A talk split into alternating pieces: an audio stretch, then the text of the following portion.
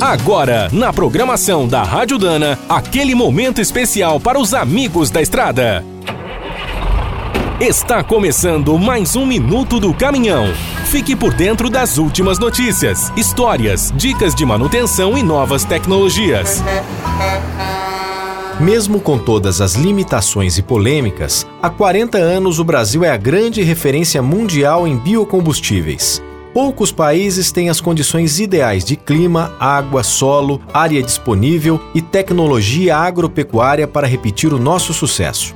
Atualmente, temos o etanol feito de cana e do bagaço, diesel de cana, biodiesel vegetal e animal, combustíveis de algas, biogás, entre outros. Para ampliar o uso desses recursos e garantir que o Brasil cumpra os acordos internacionais de redução de poluentes, foi criado o Renova Bio, essa nova lei federal tem uma série de regras e incentivos para tornar o mercado nacional mais previsível e atraente aos produtores. Além de abastecer os veículos, o governo ainda quer aumentar o uso de biocombustíveis na aviação, indústria química e fábricas de plásticos. A cidade de São Paulo também aprovou uma lei que deve ajudar a aquecer o setor e servir de exemplo para muitas capitais.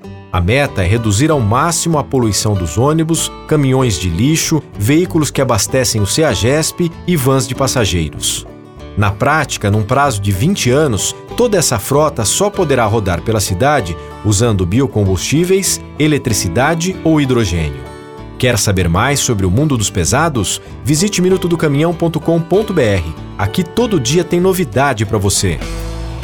O Minuto do Caminhão é um oferecimento de Spicer. Há mais de 100 anos, a marca dos cardãs e eixos que não ficam pelo caminho. Quem é do trecho já sabe, para ficar bem informado, a Rádio Dana é sempre a melhor sintonia.